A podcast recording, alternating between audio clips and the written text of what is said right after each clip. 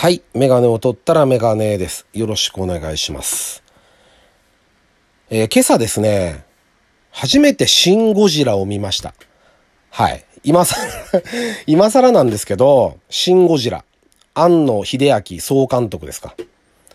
あのーまあ、僕はね、そのゴジラ自体を一度も見たことがないんですよ。日本のもそうだし、あの、アメリカでやってるゴジラも、全く一度も見たことがないけれど、僕が子供の頃からずっとゴジラっていうのは、もう、なんて言うんだろう、怪獣の王様みたいな 代表ですよね。もう怪獣イコールゴジラって言ってもいいぐらい、見たことがない人でも知ってる、あの、なんて言うんだろう、特撮映画なわけですよね。で、僕はそれ全く見てこないで、まあ、スター・ウォーズとか、そういうの多々あるんですけど、見てこなかったしシリーズじゃないですけど、トラさんだったりとか、どっから見ればいいんだか未だにわかんないっていうのがあったんですけど、シン・ゴジラに関しては、あれはいわゆる単発のもの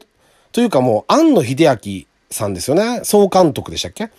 庵野さんの作品なわけですよ。だからずっと見ようと思っていたんだけれども、100%面白いのは分かってんじゃないですか。もう、そう、賞も総なめして、海外でも評価が高くて、もう絶対面白いのは分かってて、だから、後ででいいやって言って、なぜか今だったんですけど、面白かったですね。非常に良かったですね。あの、やっぱりあの人は天才なんだなと思いますよね。エヴァっぽさ。まあ僕の世代なんかは、最、だから最初のエヴァンゲリオン、二十歳ぐらいですよ、多分ね。だから、ああれの衝撃をまともにこう受けてる世代なんですよね。こんなものがこうあったんだっていう、あの、全く今までとは違うものだったんですよ、エヴァンゲリオンって。だから、ガンダム、例えば僕、あれは僕4歳の時なんで、最初の放送が。だから、思いっきり再放送世代なんですけど、きっとあれもそうだったんでしょうね。最初に見た時にみんな度肝抜かれたんじゃないですかね。きっと当時の人は。だから、だから僕なんかはエヴァンゲリオンでそれをちょっと経験してて、で、やっぱり、ゴシン・ゴジラも、あのー、安野さんでしたよね。ただね、ちょっと違うなと思ったのは、あの、登場人物がこういっぱい出てくるんですよね。いろいろ。その政治家だったり、官僚だったり、まああと自衛隊関係とか、あと米軍だったり、こう、まあいろいろこう出てくるわけですけども、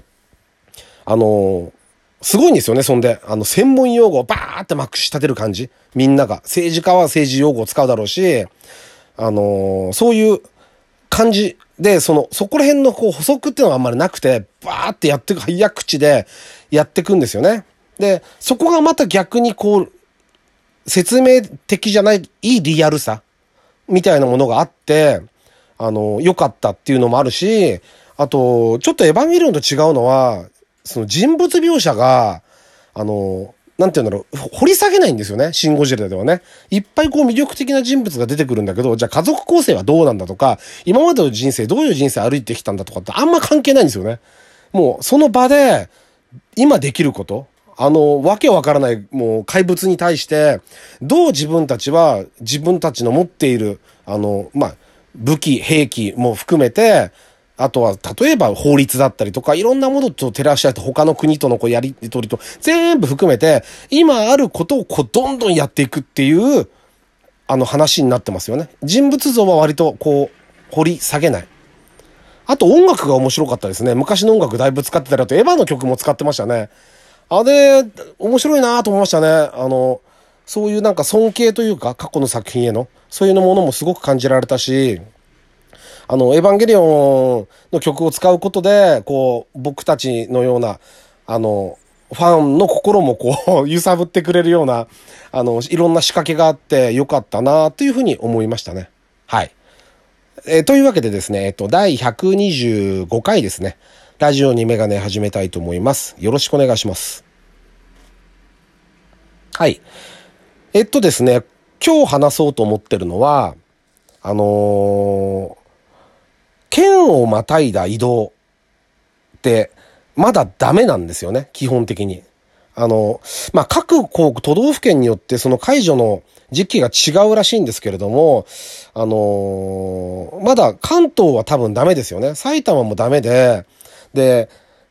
これに関して別に県外に出て遊びに行こうとかっていう気持ちは全然ないんです。ないというか、割とみんなその辺は慎重ですよね。やっぱり。まだ、まだその時じゃないよねって、まだ宴会じゃないよねって、まだ、あの、みんなで飯食い行くって感じじゃないよねとかって、そういう雰囲気はすごくあるんだけど、あの、僕は自分でやらないから分かんなかったんだけど、釣りですね。釣りが趣味の人。結構いるんですよ。海釣り。好きな人が。で、海釣りに関しては あの、お気づきの方は、あの、いらっしゃると思いますけど、埼玉は、海釣りできないじゃないですか。どう考えても。県またがないと無理なんですよ。やっぱり千葉の方か、新潟方面に行ってるらしいんですけどね、釣り船を借りて。ちょ、僕は行ったことないからわかんないんだけど、あの、結構お金もかかるらしいし、ちょっと趣味としてはなかなか、あの、手が出しにくい趣味なんで、で、その、釣りを趣味にしてらっしゃる方、海釣りね、を罪、あの、趣味にしてる人たちは、非常に困ってるし、フラストレーションがだいぶ溜まってますよね。もう早く海に行きたいと。早く釣りがしたいって。で、なんか、時期がやっぱあるじゃないですか、魚って。この時期何が釣れるとか。その時期がね、どんどんなんか、こう、あの、今釣れ、今釣りたいんだっていう魚がやっぱあるらしいんですよね。それが、あの、時期がずれることで釣れないっていうことに、もうすごいがっかりして残念なもう、思いをしてる人いっぱいいましたね。だからいっぱいいますね。そういう人。まあこれ聞いてらっしゃる方でも釣りね、やる方はその気持ちがよくわかるんだろうけど、だからそれで、あのもうどうしても釣りがしたいから、そうなるともうあとはニジマスとか、まあ管理釣り場、昔釣り堀ってよく言ったけど、今管理釣り場でよくニジマスなんかを釣ったりとか、あのお金払ってね、あの、釣ったりとかもするし、あとはやっぱブラックバスですよね。で、ブラックバスね、やっぱりまだやってる、いや、まだやってるっていう言い方は失礼だけど、一時ものすごい流行ったじゃないですか、ブラックバスって。で、今でもやっぱりそれでバスを趣味にしてる人がいて、その人が連れてるよなんて言うと、海釣りやってる人たちも普段、もう我慢できないから バスでも釣り行くかなとかって言ってるぐらい、あの、釣りに飢えてらっしゃる方がいて、で、僕も実はね、釣りをね、僕釣りやんないんですよ、基本的には。な、なんでかというとね、僕が子供の頃釣りイコールヘラブナだったんですよね。一日ずっとあの、あの、湖じゃなくて何ですか？あの、沼みたいなところ行って、一日座ってるの？あれが子供にとっては苦痛以外の何もんでもないんですよね。じっとしてるのって。だから全然興味がなくて、ツイってしなかったんですよ。で、しなかったんですけど、突如ね、中学生、中学2、3年生の頃かな、にね、突如ブラックバスブーム、釣りブームが来るんです。で、これがね、僕んとこにも来て、で、試しにやってみようっていうんで、まあ、安い道具を最初揃えて、やってみたら、つ、まあ、釣れないんですよ、やっぱり。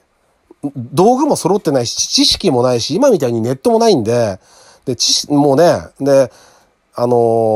ー、情報がこう入ってこないじゃないですか。だから、